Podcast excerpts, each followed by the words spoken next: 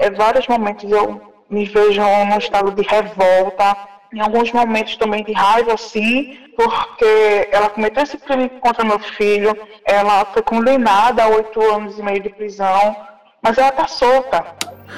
Infelizmente, teve um momento que eu não pude nem chorar, porque eu precisava me segurar para poder continuar lutando.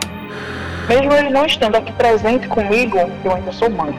Eu sou mãe de Miguel e a minha missão como mãe não acabou e nunca vai acabar.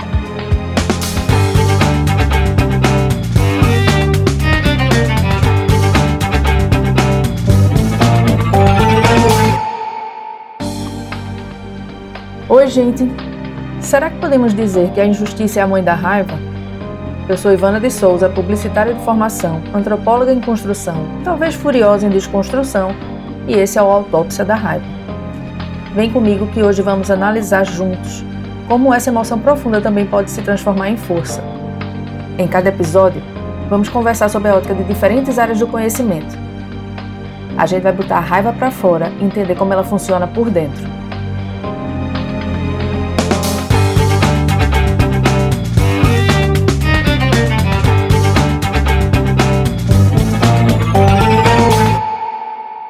Como mulher e mãe, é difícil não me emocionar com a convidada de hoje.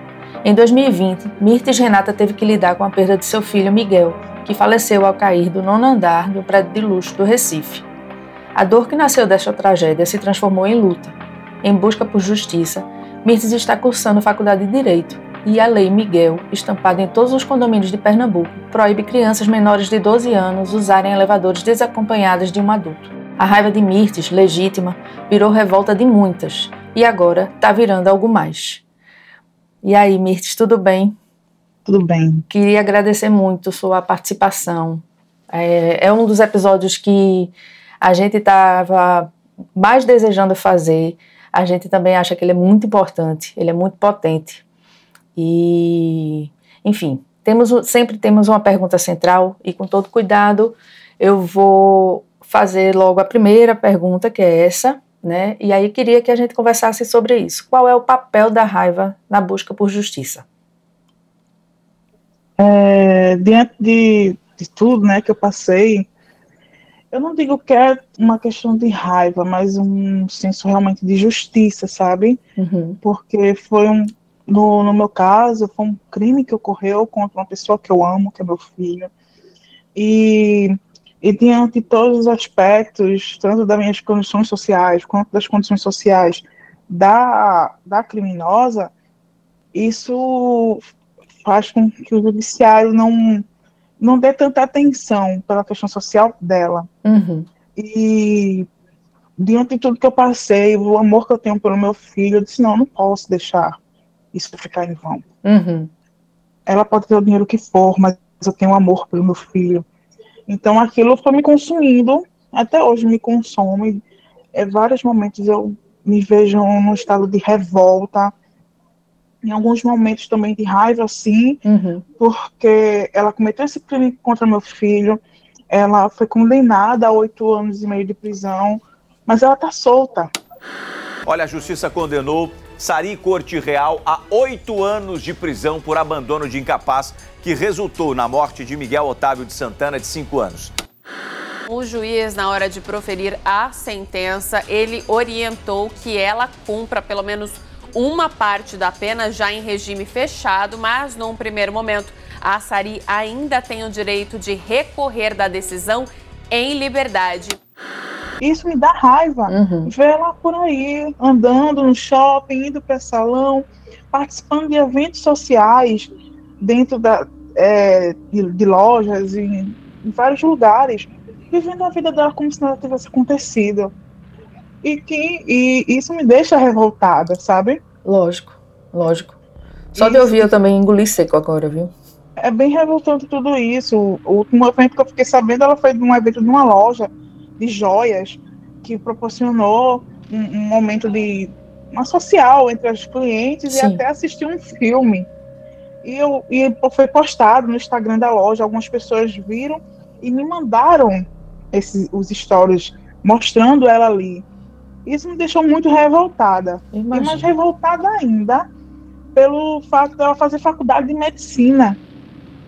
o senso de impunidade.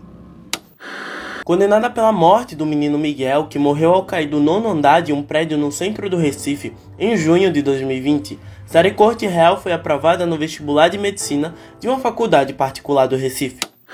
E ela diz numa apresentação dela pro, pro, no WhatsApp do grupo da faculdade que está fazendo por amor. Gente, eu estou fazendo faculdade de direito. Não é por amor, não. É uma questão de necessidade. Eu preciso entender sobre as leis para poder reforçar no caso do meu filho e no caso de outras pessoas também, principalmente pessoas negras.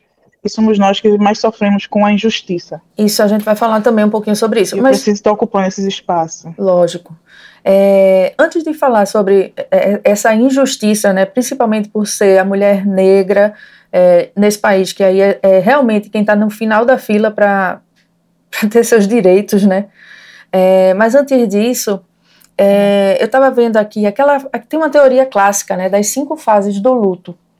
É, e aí dizem que a primeira é a negação. A, a, negação é aquela de você não acreditar, né? Não, isso não aconteceu e tal. Aí depois vem a raiva, depois vem uma barganha, uma tentativa de barganha, que você fica tentando fazer o tempo voltar e tentar fazer com que aquilo, né, de algumas, dá um, dá um jeito de fazer com que aquilo não tenha acontecido. É, e dizem que a quarta é a depressão, Isso. e por final vem a aceitação.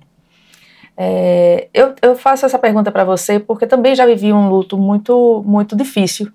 É, já perdi uma pessoa que eu amava muito, que eu amo muito, né? Porque tu sabe que quando a pessoa ela, ela não está aqui, mas ela está dentro, né? Do lado de dentro da gente.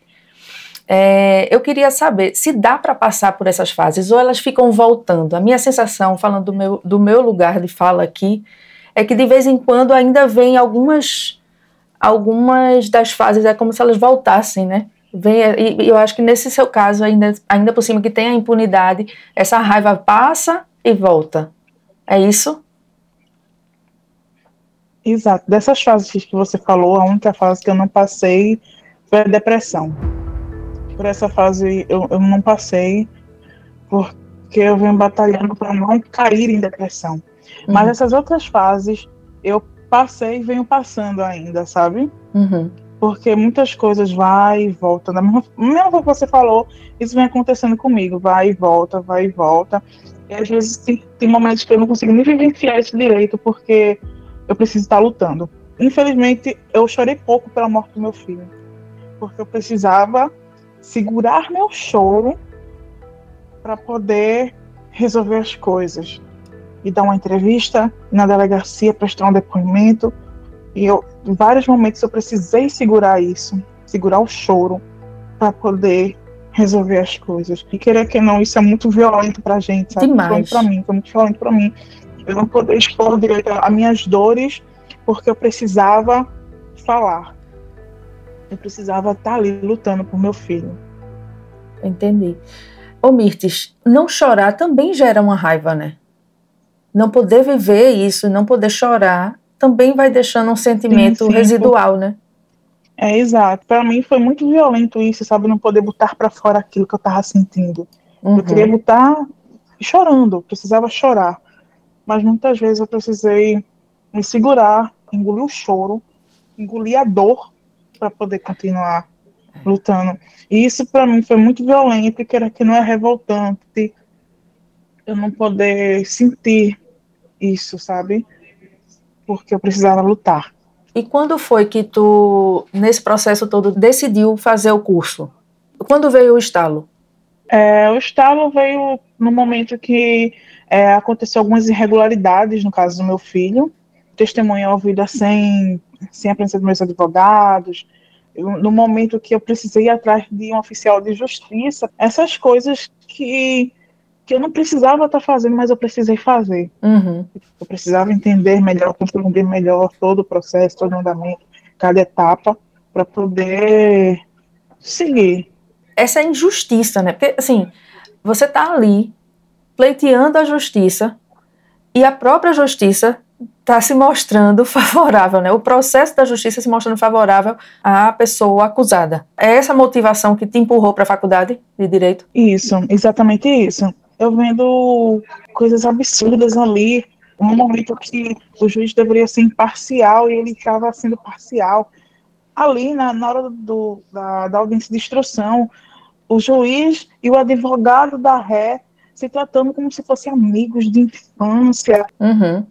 que não deveria acontecer. Quando tu fala de revolta, tu identifica que essa revolta, ela vem um pouquinho com raiva? Sim. Sim, né?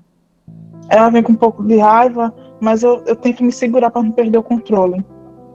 Correta. Muitas vezes, diante desse tempo todo, desses três anos, eu pensei muitas coisas e isso vem com raiva e eu tentando me conter, me segurar, sabe? Pedindo muito a Deus para me dar força, me dar discernimento para não fazer besteira.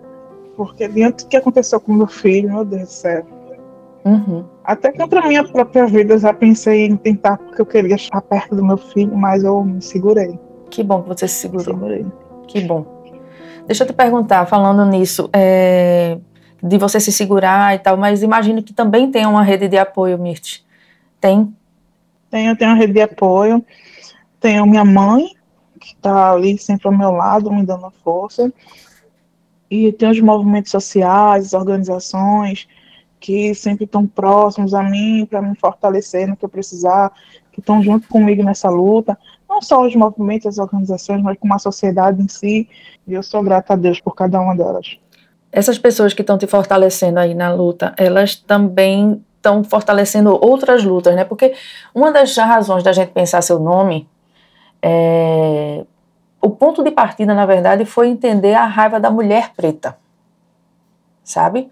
É, e aí, para a gente, na hora de decidir ou de pensar nomes, é, me ocorreu muito rápido o teu, né? Porque na verdade ainda tinha uma outra camada. Mas tem, não, ninguém precisa perder seu filho, nenhuma mulher preta precisa perder o filho para perceber ou para sentir a raiva pela injustiça, nesses movimentos que estão junto contigo, como é que tu enxerga essa raiva da mulher preta?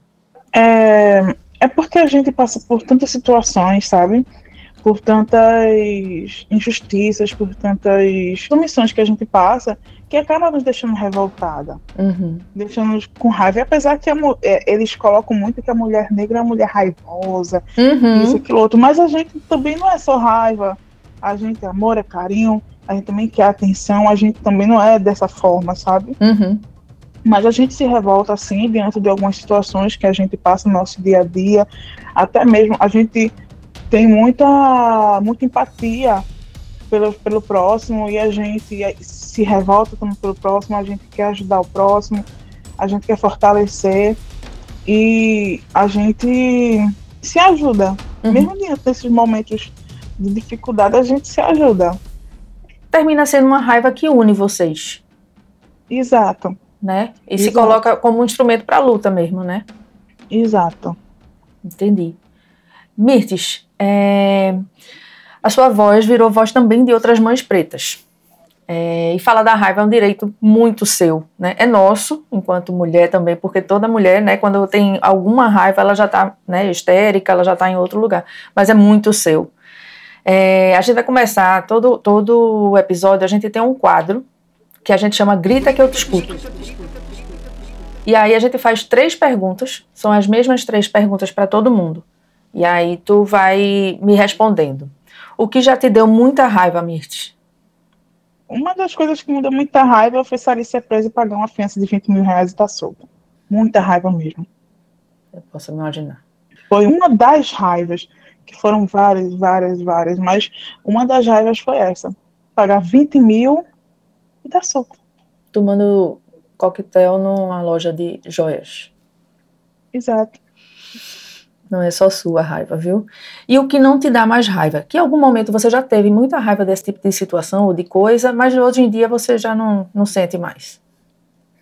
É as pessoas dizendo para eu deixar o caso, entregar o caso de Miguel a Deus.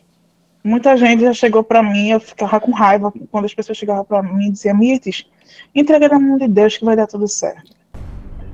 Isso me dava raiva. E eu sempre dizia: é, Deus vai fazer a parte dele, mas eu, como mãe, vou fazer a minha aqui. É, infelizmente, as pessoas têm esse mau costume, sabe? De dizer: não, entrega na mão de Deus, entrega na mão de Deus, Deus tem que fazer tudo pela gente. Não, a gente também tem que fazer alguma coisa. Mulher, tô toda arrepiada. Isso me deixava isso me deixava com muita raiva. disse, não, Deus vai fazer a parte dele, vai fazer a justiça divina, ele vai fazer a parte dele, como pai da gente. Mas eu, Mirtes, como mãe do Miguel, que estou aqui, eu vou fazer a minha parte. Porque a, desde o dia em que descobri que eu estava grávida, eu tenho essa missão de mãe. Quero cu cuidar do meu gerar meu filho, cuidar do meu filho, dar amor, proteção, carinho. Mesmo ele não estando aqui presente comigo, eu ainda sou mãe. Eu sou mãe do Miguel. E a minha missão como mãe não acabou. E nunca vai acabar. Elas não sabem, né, o tamanho da dor, então elas acham que só a ajuda divina que, que conseguiria, né? Ô Mirtes, e a última pergunta, acho que tem a ver com um pouco disso que você está falando, né? Ou pelo menos é, uma das formas. O que você aprendeu hoje com a raiva? Hoje eu aprendi que não posso confiar nas pessoas. Eu posso até confiar, mas ao mesmo tempo desconfiando. Porque no momento que eu deixei meu filho com ela, eu confiei. Uhum. E Dentro de tudo isso, eu aprendi que eu devo confiar ao mesmo tempo desconfiar das pessoas, infelizmente. Entendi. Tu queres falar mais alguma coisa? Não, é, primeiramente eu quero agradecer a vocês por esse convite, por falar sobre esse tema bastante importante e falar que tem certos sentimentos que a gente não pode também estar tá aprendendo, que é justamente a raiva. A gente tem que botar para fora mas de uma forma que a gente não se machuque tanto e nem machuque as outras pessoas. Buscar alguma forma ou outra de botar para fora essa raiva que está sentindo, sabe? Que muitas vezes eu segurei e não foi legal. Uhum. E é isso, a luta continua e estou de pé. Vamos nessa. Estamos de pé. Estamos. Você não está só. Obrigada. Muito obrigada mais uma vez. Um abraço bem grande, bem apertado. Obrigada, Ivana. E sigamos, sigamos, viu? Tá certo. Um beijo. Outra. Tchau, tchau. Tchau. Justiça por Miguel! Justiça por Miguel! 20 mil reais era a vida do meu filho. Fica a pergunta: e se fosse o contrário? O que estaria acontecendo com a Mitch nesse momento? Se, como eu, você também sentiu aquele nozinho na garganta por conta deste episódio, o nome disso também é raiva. E ela não é só minha. É de muita gente que busca por justiça. Este foi o podcast Autópsia da Raiva. Eu sou Ivana de Souza, criadora e pesquisadora desse projeto. O roteiro é de Juliana Lisboa. O desenho de som e a trilha são de Sérgio Quirilos e Guga Fonseca, da Falante Áudio. A identidade visual é de Isabela Rinirixen, do Estúdio Bizu. E a produção executiva é de Carol Vergolino e Duda Menezes, da Alumia. Obrigada a você que ficou comigo em todos os episódios desse podcast e me ajudou a tirar a raiva debaixo do tapete. Chegou agora a hora de encarar a minha própria raiva e tudo que eu vi e ouvi nesta jornada. E eu vou falar sobre ela no episódio extra. Vamos lá?